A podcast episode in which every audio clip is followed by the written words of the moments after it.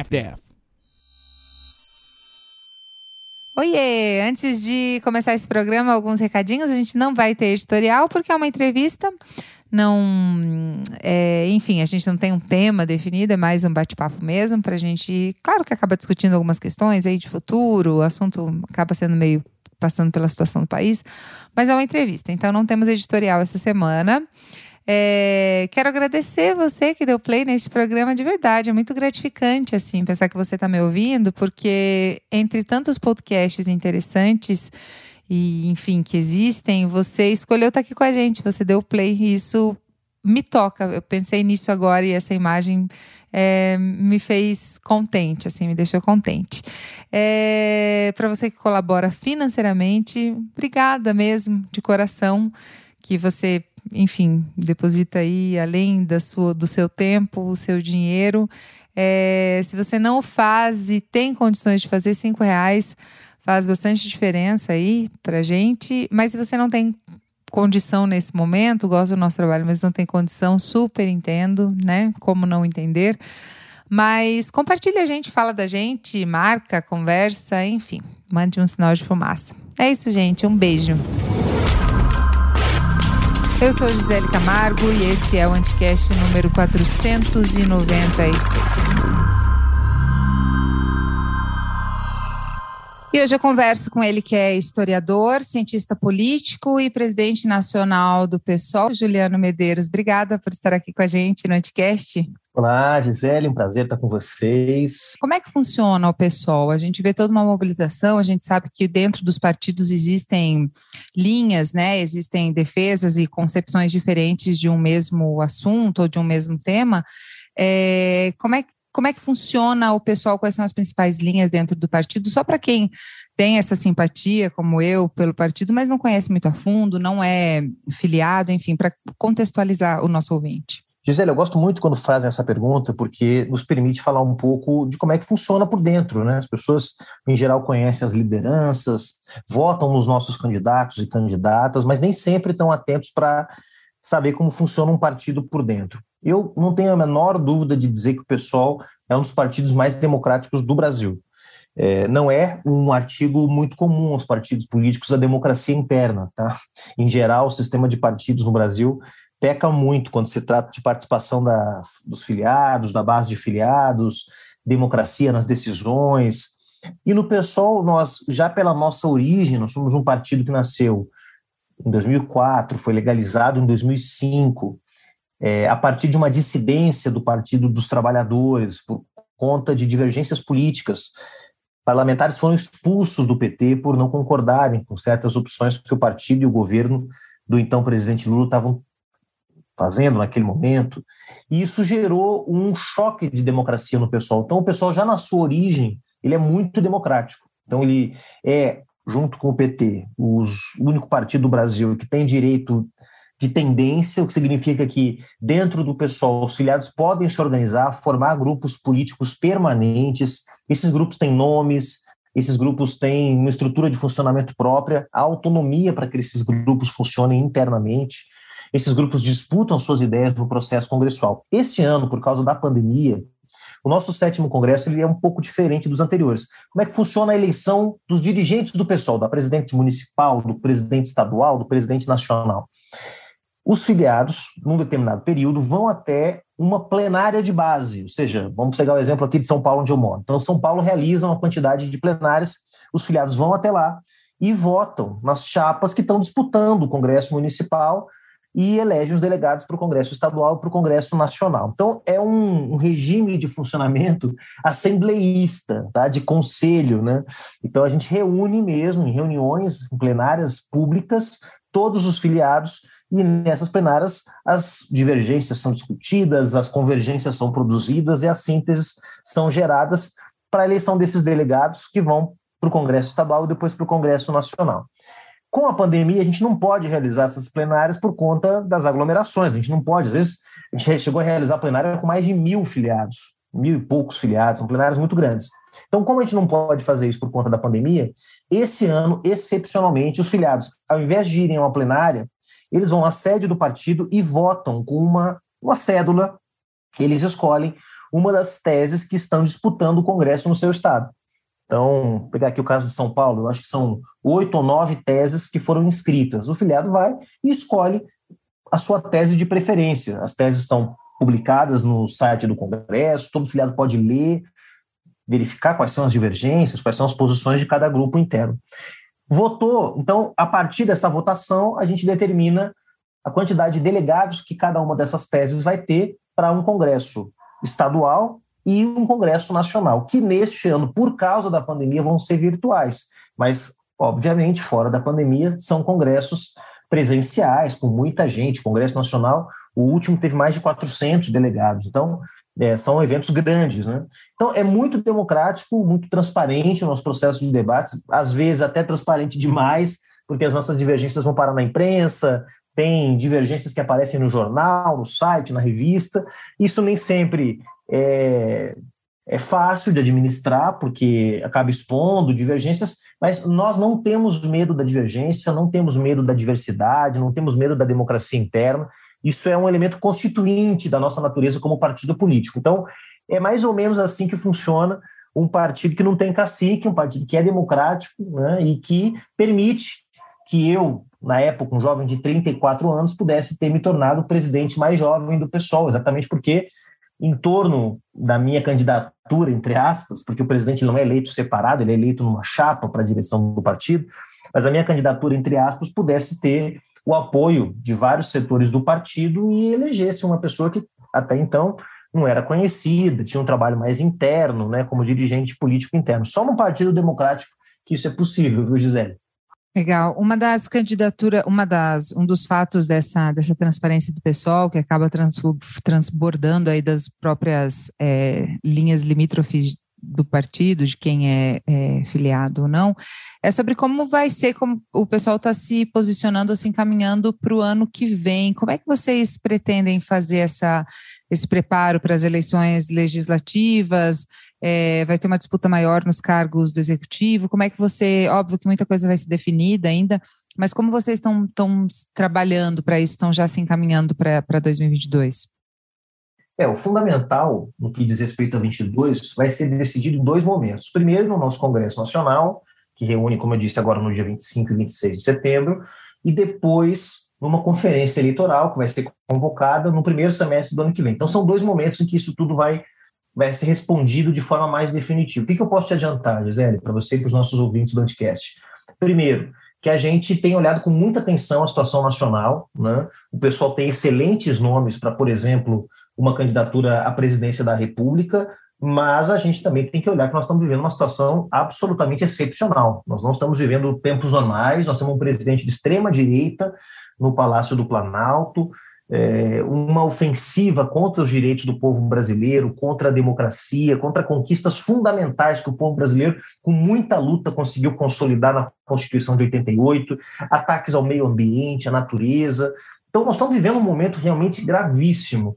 E, portanto, não é uma eleição comum. Né? Então, o pessoal pode, claro, ter um nome, tem esse direito de apresentar um nome, apresentar um nome que expresse 100% as suas ideias, mas também avalia a hipótese de construir um processo de unidade mais amplo, com outros partidos do campo da oposição, partidos de esquerda e centro-esquerda, para que a gente possa derrotar o Bolsonaro. Eu, pessoalmente, defendo que a gente tente esse caminho de construção da unidade antes de definir se é possível ou não ter unidade, e aí, não sendo possível, lançar um nome do partido. Há outros companheiros e companheiras que acham que o processo é o contrário. Primeiro você apresenta um nome para depois tentar construir a unidade, numa espécie de pressão, digamos assim, que você exerce a partir da apresentação do nome. São duas formas de, de ler a construção da unidade, são duas formas diferentes de compreender o processo de construção da unidade. Ambas são válidas, em princípio, não tem nenhum problema, e elas vão ser debatidas no nosso Congresso. É, em relação às nossas prioridades eleitorais, bom, como eu disse, isso vai ser debatido mais na frente, mas o que eu posso adiantar que uma das nossas preocupações é, não há dúvida, a cláusula de barreira. A cláusula de barreira foi criada na reforma conduzida pelo Rodrigo Maia em 2017 e cria um percentual mínimo de votos que os partidos têm que ter para ter acesso ao fundo eleitoral e ao fundo partidário, o tempo de TV e outros instrumentos de organização partidária que a lei garante. É, hoje, essa cláusula de barreira vai ser de 2% na eleição de 2022. Parece pouco, 2%, mas é um percentual bem alto, tá? Não é uma coisa tão simples. Para você ter uma ideia, na eleição de 2018, o pessoal alcançou 2,84%. Então, a gente passou os 2%, passou até com certa folga, mas não passou tanto, não fez 5%, 10%. Então, é um elemento importante, a gente tem que ficar atento. Esse voto ele é calculado a partir da votação dos deputados federais, então é uma coisa bem específica. Pessoa pode fazer milhões de votos para deputado estadual, para senador, para governador. Isso não conta para a cláusula de barreira. O que conta é eleição de deputados federais. Então, a gente vai ter que ter um olhar específico é, para a questão da cláusula de barreira em particular, para a articulação das nossas chapas de deputado federal em todo o Brasil. Então, certamente, independente de qualquer outra decisão que o nosso, que o nosso Congresso e o nosso processo de conferência eleitoral venham a decidir, isso vai ser uma prioridade, não há dúvida nenhuma. Até porque, para lançar uma candidatura é, própria, o pessoal teria que abrir mão, o nome que mais se ventilou, e eu não sei como está a questão já dentro, se foi definido ou não, se ficou definido, eu realmente não consegui acompanhar, seria de um, um parlamentar tão qualificado quanto o, o Glauber Braga, né? Que acabaria fazendo falta aí nessa também na luta contra esse, esse momento que a gente tem vivido, né? É, sem dúvida. O Glauber cumpre um papel muito importante na Câmara. É claro que se o pessoal decidir apresentar um nome para a disputa à presidência da República, eventualmente poderá ser um deputado, uma deputada. Mas nesse momento, me parece que o mais correto seria que a gente concentrasse esforços em viabilizar uma chapa de deputados federais em todo o país muito competitiva, e há estados que têm dado uma contribuição grande, o caso de São Paulo, Rio de Janeiro, que são estados onde o pessoal tem bancadas de deputados federais, né? três em São Paulo, quatro no Rio de Janeiro, também o Pará, Rio Grande do Sul, Santa Catarina, Pernambuco, é, são estados que têm, Minas Gerais, com a Áurea Carolina, são estados que têm condições de colaborarem muito com o pessoal para que a gente possa não só superar a cláusula de barreira, como ampliar nossa bancada. Eu, quando assumi a presidência do pessoal, o partido tinha seis deputados federais, uh, tinha eleito, na verdade, cinco deputados na legislatura que começou em 2014, em 2015, né, para ser mais preciso. Depois a Luísa Erundina se filiou ao pessoal, a gente ganhou a nossa sexta deputada. Mas até então eram cinco. Então, na eleição de 2018, nós dobramos a bancada que foi eleita. Foram eleitos cinco, depois foram eleitos dez. Cinco mulheres e cinco homens. A primeira bancada paritária do Congresso Nacional, com paridade de gênero, né? 50% de homens, 50% de mulheres. Então foi uma conquista importantíssima né, desse trabalho que a gente tem tido na presidência do pessoal, é, também utilizando os nossos recursos do fundo eleitoral para distribuir e incentivar candidaturas que, em outro contexto, a gente teria mais dificuldade de financiar adequadamente. Então, a gente criou uma série de políticas.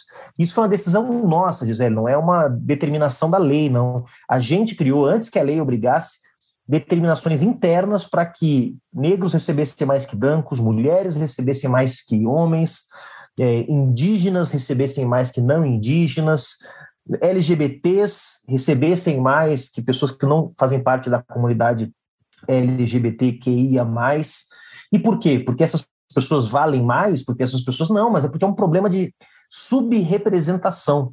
Isto é, nós temos hoje na política brasileira um domínio quase total, absoluto, de homens brancos, ricos e velhos.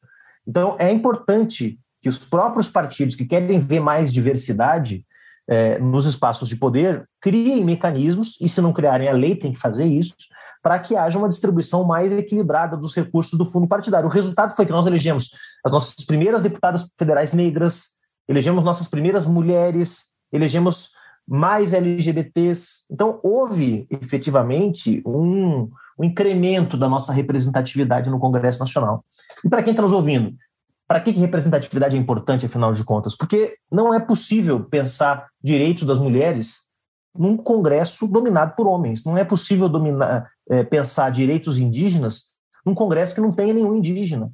Não é possível pensar direitos de negros e negras se eles forem 5% do Congresso Nacional. Então, é muito importante a representatividade e a gente tem olhado com muita atenção. Eu colocaria, Gisele, junto com a cláusula de barreira, como uma outra tarefa nossa, ampliar ainda mais a representatividade das nossas bancadas em todo o país e nos estados, e mais, é, pressionar para que os outros partidos façam o mesmo. Ano passado, na eleição municipal, em 2020, é, a ação no STF que obrigou os partidos a reservarem recursos do fundo eleitoral para candidatura negra, candidaturas negras, foi do pessoal. Né? Então, muito nos orgulha que a gente também esteja aí cutucando o sistema partidário para que mudanças positivas como essas que a gente já implementa dentro do partido possam ser assimiladas por outras agremiações também.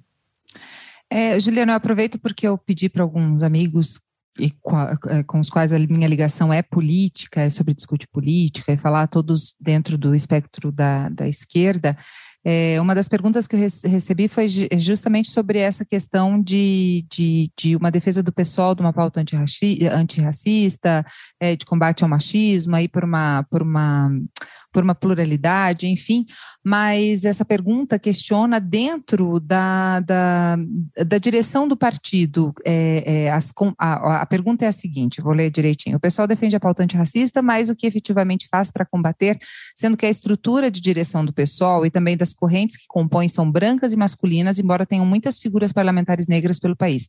Não, isso não seria usar a pauta para crescimento, mas se manter na perspectiva racista e machista, institucional e estrutural do país inteiro?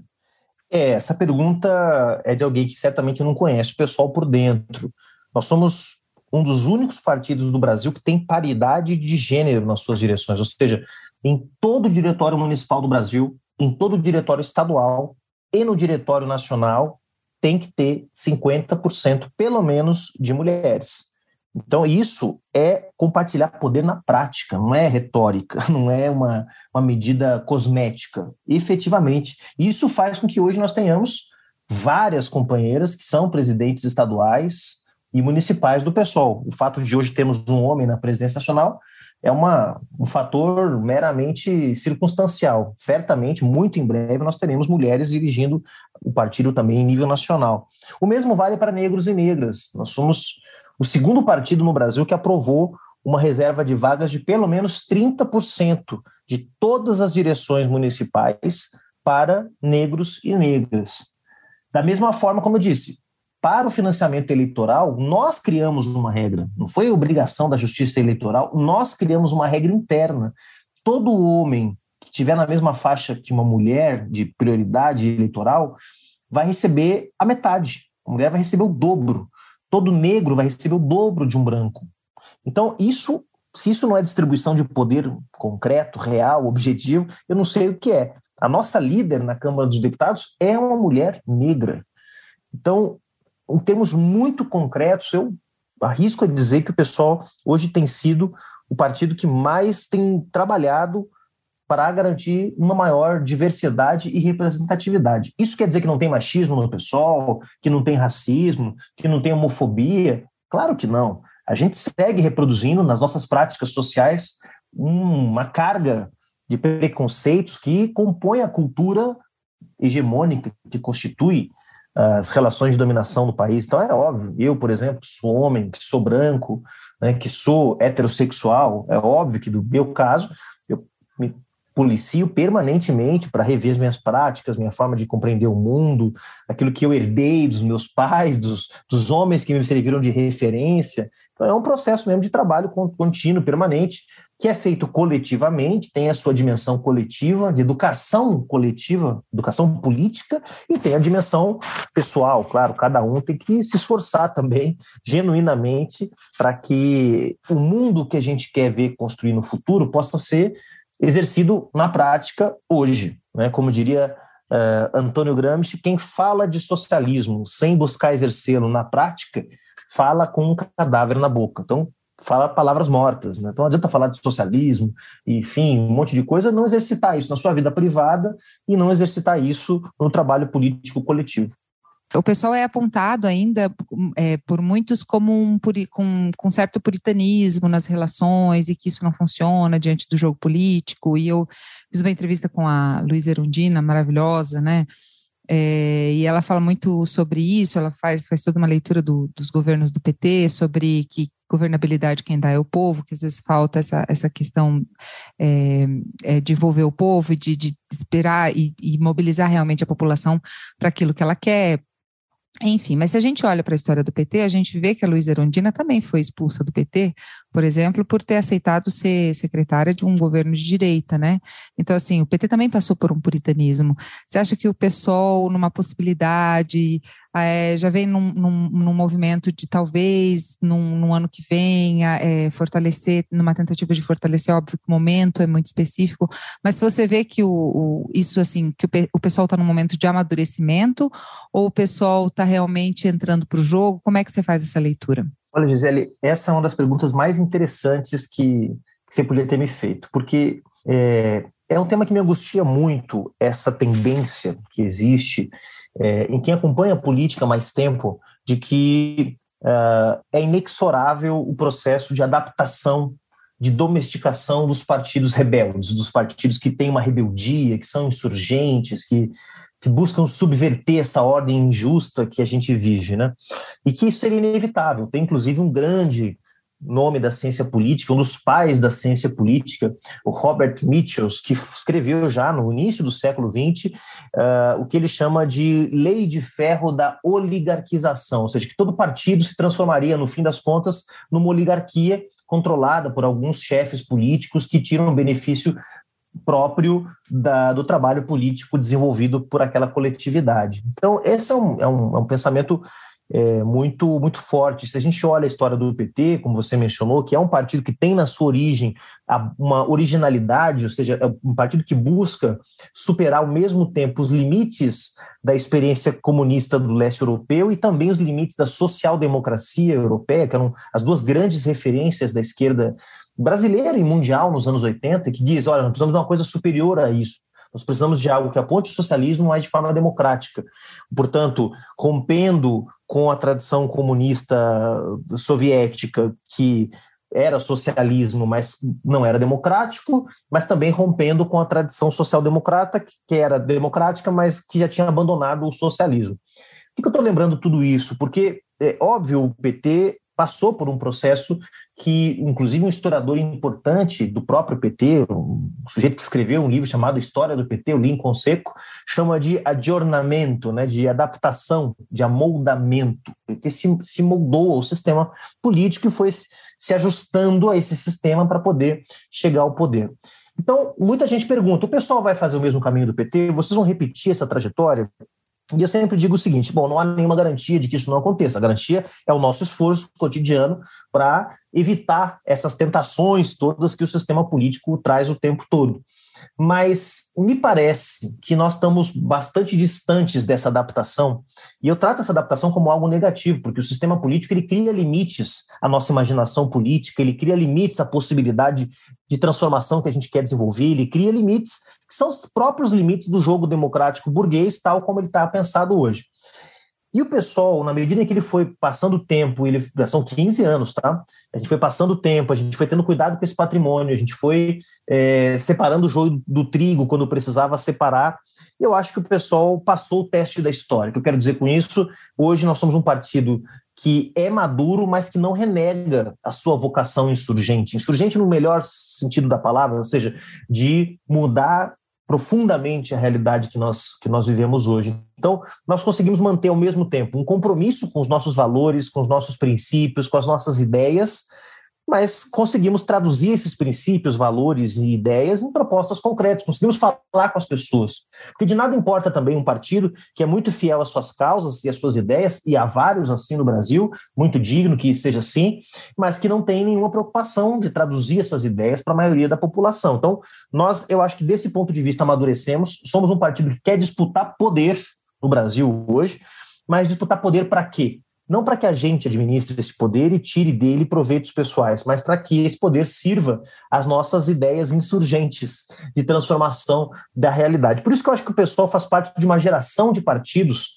que no mundo todo, não só no Brasil, tem um compromisso muito forte com a crítica do modelo político. Né? E, e, acho que isso é uma característica do pessoal. O fato de nós não termos feito parte dos governos do PT, onde havia ali, digamos, uma, uma adaptação ao jogo político, tal como ele era jogado nos anos 90, nos anos 2000, nos dá uma certa autoridade para apontar esse sistema político, que hoje vive uma crise sem precedentes, e dizer: nós precisamos de uma outra democracia.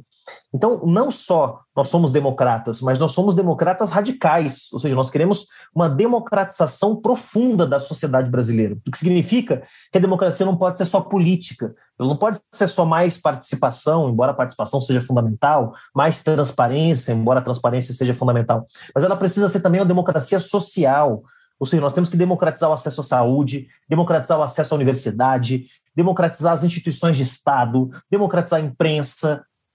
O Brasil precisa de um choque de democracia, democratizar a riqueza, obviamente, né, através de uma reforma tributária. Então, nós somos radicalmente democráticos e defender uma democracia radical hoje é muito avançado. É muito avançado, porque a democracia hoje é o oposto do neoliberalismo, é o oposto da globalização neoliberal, que tira do jogo da política as pessoas. As pessoas são só números. E quem gestiona a política são os técnicos, são os tecnocratas, eles que decidem a taxa de juros, eles que decidem a, a, decidem a alíquota do imposto, eles que decidem o orçamento, são os tecnocratas. O povo não está incluído no orçamento, não está incluído na hora de pensar os planos de longo prazo. Então, para que a gente responda às profundas desigualdades que nós vivemos no Brasil, eu acho que nós precisamos de um partido que critique o sistema político e que peça, a partir de uma democratização do sistema político, uma democratização de toda a sociedade. Eu vejo assim o pessoal. E veja que eu até me empolgo quando você faz essa pergunta, porque realmente eu acho que é o maior patrimônio que nós temos. O fato de nós, depois de 16 anos recém-completados agora de legalização, 17 de criação, é a gente poder olhar para trás e dizer: puxa vida, a gente não se rendeu ao jogo da política e continua fiel aos nossos princípios. Ah, eu acho que se vocês têm a Luísa Erundina, é, é tudo assim, né? Porque para mim ela é uma das figuras mais, inclusive, se, se, em outros tempos, ou enfim, acho que o, o, machismo impediu que ela tiver, que ela chegasse a uma presidência do país, assim, porque é uma das figuras mais coerentes, e acho que é coerência, sobre coerência, assim, é uma das coisas que eu mais admiro no pessoal né? É justamente uma coerência. Você pega lá o alinhamento de quais partidos votaram, quais partidos não votaram, e a gente vê que tá, o negócio está meio confuso aí ali no campo da, da esquerda, centro-esquerda, ampliando um pouquinho, a gente vê que tem uns partidos meio confusos, assim, e o pessoal é um dos que se mantém mais fiéis ao que realmente prega e, enfim, e pratica. Mas eu Aliás, tra... ele, só para, desculpa te, te, interromper, mas Imagina. só para complementar, é, inclusive, uma das. Porque isso pode ser quantificado às vezes, né? É difícil você quantificar a coerência, né? Como é que você mede o nível de coerência? Mas esse é um bom indicador. Nós somos, desde o início do governo Bolsonaro, o partido que menos vota com o governo Bolsonaro. Tem lá um percentual pequeno de votação, que são coisas que são consensuais, né? Que em geral são aprovadas por consenso na Câmara é, liberação de crédito, nomeação de embaixador, essas coisas, a gente acaba votando porque não, não tem como, não tem por que fazer objeção, né, algo que não tem uma polêmica. Mas nós somos, desde o primeiro ano do governo Bolsonaro, o partido que menos vota com o Palácio do Planalto. Isso é um grande orgulho para a gente, porque nós somos um dos únicos partidos que na eleição de 2018, e você vai lembrar, o 20, da postura do Guilherme Boulos nos debates, na eleição presidencial, um dos únicos partidos que desde o começo disse Bolsonaro é uma ameaça. Todo mundo poupando o Bolsonaro, querendo que ele chegasse no segundo turno, achando que ele era um candidato fácil de ser derrotado. E a gente foi para cima do Bolsonaro, desde o primeiro debate, porque sabia que ele era uma ameaça grave. E ele era uma ameaça exatamente pela sua capacidade de, de alguma forma, se conectar com um certo mal-estar que estava disseminado na sociedade brasileira, pela Lava Jato, pela crise econômica, uma série de frustrações acumuladas. E ele conseguiu conseguiu se conectar com esse mal-estar e conseguiu alcançar 57 milhões de votos. Então, é, eu acho que é muito legal a gente olhar, depois de quase três anos de governo Bolsonaro, que a gente segue dando o combate que a gente começou lá na campanha de 2018 não só segue dando combate, mas segue dando gás para que a gente combata o governo Bolsonaro. Porque eu vou te falar, Juliano, que como jornalista, e eu sempre falo aqui, é difícil, né? Manter a esperança lá em cima, manter é, certa coerência e manter, você sabe que os interesses nem sempre são os mais genuínos, mas olhando assim para boa parte dos parlamentares do pessoal que eu admiro e que eu acompanho a trajetória política e que eu vejo pessoas, né, é, falo sempre da, da Erundina, mas a gente tem outros nomes no quadro, do quadro do pessoal, que aliás tem um nome de muita sabedoria, tem um quadro de muita sabedoria, né? Muito uma sabedoria histórica, assim. Você vê essas pessoas me trazem esperança, né? Pessoas que lutaram em outros momentos, né? Lutaram contra a ditadura, lutaram contra coisas que hoje a gente vê voltando. E aí eu entro numa angústia muito pessoal. No, no último programa eu entrevistei o Christian Dunker, psicanalista, e ele faz é, ele fala bastante assim sobre a figura do Bolsonaro, e fato é que Bolsonaro é só o Bolsonaro, né? Bolsonaro é sintoma do, do, da nossa sociedade. Bolsonaro é sintoma um Brasil que é aí onde erramos, né? A gente vê, a gente teve um governo de esquerda, né?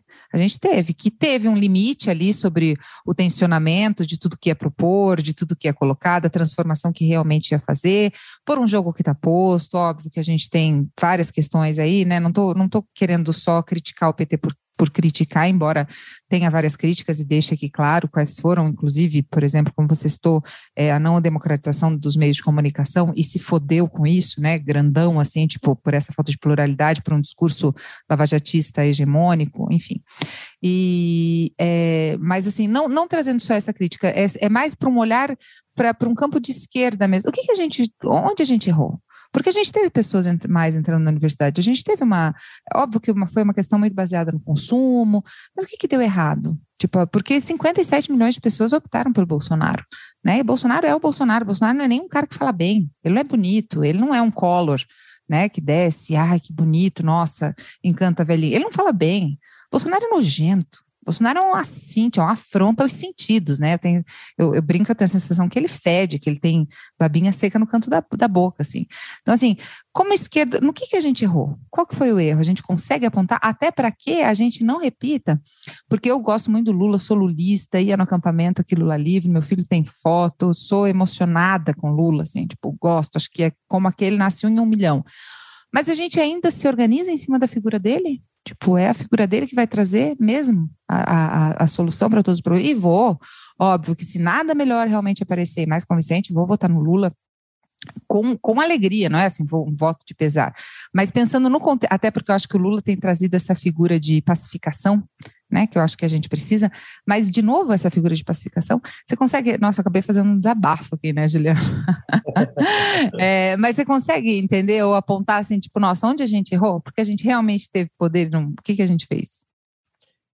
É bom, essa resposta ela poderia virar um curso em, em 12 módulos, né?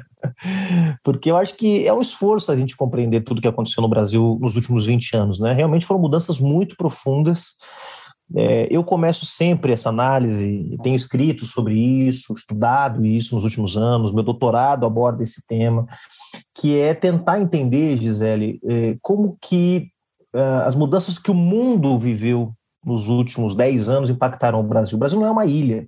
Então, o que acontece aqui é também consequência de fenômenos que estão acontecendo. Então, vamos pegar a crise econômica de 2008. A crise econômica de 2008, ela, ela desarrumou toda a dinâmica da globalização neoliberal, trouxe uma série de dilemas, impulsionou uma, um ciclo muito mais agressivo de acumulação do capitalismo em nível internacional, é, muito mais violento, embora com menos guerras no sentido clássico da, da, da, palavra, né? mas ainda com muita violência, com retirada de direitos, com uma ferocidade no que diz respeito aos ataques ao meio ambiente. Então, nós entramos num ciclo muito mais difícil, muito mais duro. E no mundo inteiro, os sistemas políticos e econômicos foram questionados. Lembra da Primavera Árabe, os indignados de Madrid, o movimento das praças na Grécia, na França, em Portugal, é, o movimento Occupy Wall Street nos Estados Unidos, o movimento de Ossoi 132 no México, o levante dos jovens no Chile. Eu posso ficar aqui o tempo todo falando da quantidade de conflito que foi gerado no mundo a partir da crise de 2008, que começa, claro, a ter seus efeitos sociais uns dois anos depois, né, a partir de 2010, principalmente, 2011, e que se alastra e chega na América Latina. E aí as conquistas que estavam sendo produzidas pelos governos do PT, elas mostraram dois limites, né, os limites que eu assim busco aqui na obra do professor André Singer, que é um petista aqui da Universidade de São Paulo, que analisou o fenômeno do lulismo, né, que ele chama de reformismo fraco. A primeira, o primeiro limite exatamente a profundidade das mudanças que foram produzidas. As mudanças que foram produzidas dependiam muito do momento da economia, dependiam muito daquele boom das commodities, do papel que os bens primários cumpriam na balança comercial brasileira, né, na situação do câmbio, uma série de condições muito conjunturais que foram importantes para financiar o Estado brasileiro e produzir fenômenos positivos, como o aumento real do salário mínimo, das aposentadorias, é, políticas sociais, incremento do investimento nas universidades públicas, etc. Só que isso era muito dependente, não eram reformas estruturais, não era reforma tributária que mudou a dinâmica de gestão dos recursos do Estado, que mudou a estrutura de financiamento do Estado brasileiro. Não, não foi feita a reforma tributária. Não foi uma mudança da política econômica que colocou no lugar do superávit primário, do câmbio, do câmbio flutuante e das metas de inflação um outro arcabouço fiscal que coloque em primeiro plano as necessidades do povo brasileiro. Não, isso não foi alterado, isso foi herdado do FHC e ninguém mexeu. Então, veja, as, as mudanças que foram produzidas, mudanças positivas, elas não eram estruturais. E qual é o resultado disso? O resultado é que o Lula e a Dilma tiraram milhões de brasileiros da miséria, e seis anos depois, cinco anos depois, eles voltaram para a miséria. Hoje nós temos 50 milhões de brasileiros e brasileiras vivendo ou na pobreza ou na pobreza extrema. O que significa que aquelas mudanças não foram mudanças sustentáveis, não foram mudanças estruturais, foram mudanças conjunturais e superficiais. Quer dizer que elas devem ser desmerecidas por causa disso? Não. Estou fazendo uma análise como cientista político, como um, mais, um, mais um acadêmico do que um dirigente partidário, mas elas devem nos ensinar alguma coisa. Sim. E o segundo elemento, Gisele, é o tema da cultura. Quer dizer, não se fez uma disputa de valores na sociedade brasileira, de que sim, tinha que democratizar as comunicações, como você mencionou, porque isso é bom, isso torna a vida melhor, as pessoas vão ter mais opção, mais alternativa, mais formas de formar sua consciência de forma livre e tal. Não. Quantas vezes a gente viu o Lula ou a Dilma dizerem, por exemplo, que o brasileiro agora era feliz porque podia trocar de carro, viajar e comer uma picanha? Tem nada contra a picanha, nada contra viajar, pelo contrário. A felicidade também se mede pela satisfação pessoal e pelo acesso aos bens de consumo. Então, muito importante que as pessoas comam picanha, que elas possam trocar de geladeira, que elas possam trocar de carro. E eu, que conheço o presidente Lula, sei que é a forma dele interpretar esse processo de combate às desigualdades. E é uma forma genuína, autêntica e sincera da parte dele. Mas talvez junto com isso, a gente devesse também ter feito uma disputa cultural, de valores, de uma sociedade mais tolerante, mais inclusiva, mais democrática, né, ao invés de reforçar esses valores do consumismo, que agora são base da teologia da prosperidade nas igrejas neopentecostais, é base hoje da narrativa neoliberal em torno do empreendedorismo, como se empreendedorismo fosse a mesma coisa do sujeito que tem capital e acesso a crédito para abrir uma loja, com o sujeito que está no Uber, trabalhando 12 horas por dia, tudo virou empreendedorismo. Então, tinha algumas disputas no âmbito da cultura, dos valores, que eu acho que tinham que ter sido é, bancadas e que não foram. Essas são as minhas duas, os meus dois grãos de contribuição para essa reflexão sobre o que, que deu errado, porque acho que várias coisas deram certo, várias coisas deram errado. Eu poderia citar as alianças, eu poderia citar o modelo de governabilidade que foi seguido, várias outras coisas que eu acho problemática, problemáticas, mas olhando assim no nível mais macro, eu apontaria essas duas como duas questões que a gente precisa refletir para não cometer os mesmos erros no futuro. Aí eu tenho que dizer aqui, Juliano, que justamente é isso, né? Eu, eu, eu, a gente pode apontar vários erros, né? E esse, esse, é o tipo de conversa que a gente tem só dentro de casa, assim, né? Tipo, se alguém falar mal, eu vou brigar e vou dizer que não. Até porque é isso, né? Eu dentro, eu tenho muita sorte na minha família, eu sou é, filha de sindicalista, eu tenho um sobrinho que é militante do PSOL, já concorreu algumas lá em Santa Catarina. Então, assim, minha família tem, mas eu tenho algumas pessoas dentro da minha família que não conseguem associar a melhora de vida nítida que elas tiveram, né, e tem, ainda desfrutam, óbvio que isso está decaindo, né, porque todo mundo sente, não tem como não, a não ser que você seja o, o safra, ou enfim, né, que você não é, então você vai sentir em algum momento. Elas não conseguem ligar isso a políticas de governo, né? E daí, quando você tem uma mídia demonizando um partido, elas entram mais. Então, faltou realmente, talvez, essa educação, essa coisa cultural. E aí, falta também é a gente fazer as reparações históricas, enfim, né? A gente, tipo, não pode mais falar em ditador, em torturador, né? E a gente tem Bolsonaro falando isso. Então, acho que falta, pode parecer clichê, mas acho que isso também são coisas que faltam e faltaram, e fica aí a esperança para que o pessoal nos ajude a, a, fazer esse, toda essa, essa reparação histórica, enfim, fazer essa justiça, porque a gente mexe, mexe, mexe é o básico, né? Enquanto a gente não voltar e fizer isso certinho, a lição de casa, não vai ter como a gente andar muito para frente. É Você sabe, Gisele, você sabe que uma vez eu estava num debate e estava lá um senador do PT, meu amigo, hoje ele não é mais senador, mas na época era, e, e a gente teve uma convergência incrível numa, numa questão. E eu tinha anotado no papel, assim, para fazer na minha fala, alguma coisa do tipo, uh, entre os problemas, né, subestimação da luta de classes. É que era um, um, é um problema que eu identifico. Quer dizer, houve uma subestimação à ideia de que todo mundo podia ganhar, se os ricos ganhassem, se os pobres ganhassem, a gente ia ter uma sociedade harmoniosa e tranquila e feliz. Mas o que aconteceu foi que quando o ganha-ganha começou a ficar ameaçado pela crise econômica, os ricos não tiveram nenhum pudor em dar o golpe contra Dilma e, e tomar o orçamento para si, mais uma vez excluindo os pobres do orçamento. E eu olhei para o lado, e aí eu falei para esse meu amigo, o senador, eu disse: Olha, vou, vou falar isso aqui. Ele, falou, aí ele me mostrou, ele tinha acabado de anotar a mesma coisa. Ou seja, não precisa ser do PSOL para reconhecer que houve uma subestimação da luta de classes, ou seja, houve uma subestimação do papel nefasto, hediondo que parte das elites no Brasil, elites no sentido econômico, né, porque elite é a melhor parte de uma sociedade, né, e essa turma não é elite coisa nenhuma, né, mas vamos lá, para que os nossos ouvintes possam compreender, né, é, que as elites econômicas não tiveram nenhum pudor na hora que uh, o, o, o seu, os seus ganhos entraram é, em risco. Tiraram a Dilma, controlaram, e olha que a Dilma estava fazendo um ajuste fiscal com Joaquim Levy, que depois virou presidente do Banco Central do Temer, Veja a loucura né, que é esse país. Ela estava fazendo o ajuste fiscal que o mercado estava exigindo, mas o mercado queria mais, queria um ajuste mais pesado, mais duro, e a Dilma, obviamente, não podia fazer isso pelos seus compromissos democráticos e tal. Então, é, é, é não precisa ser do PSOL, né? Quer dizer, qualquer um aqui.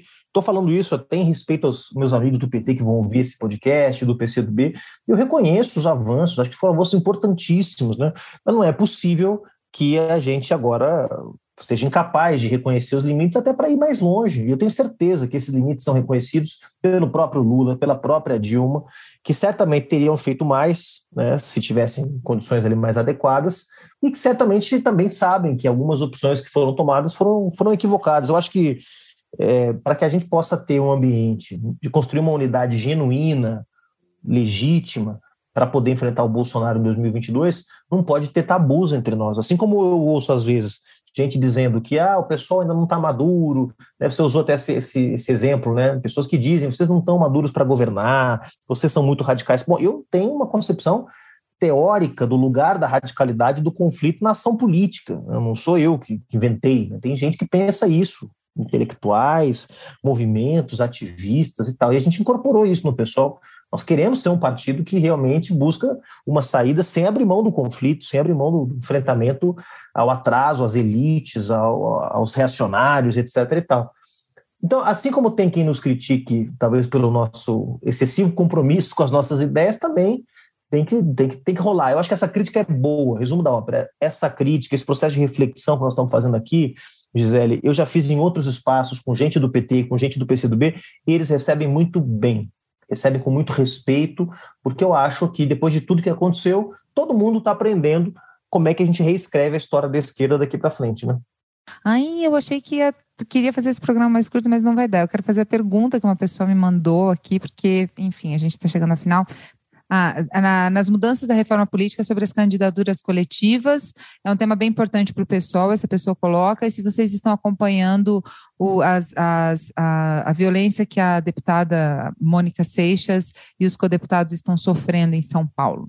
Olha, esse tema das candidaturas e dos mandatos coletivos é um, uma grande inovação, né? Eu vejo com muita simpatia, acho que são experiências interessantes.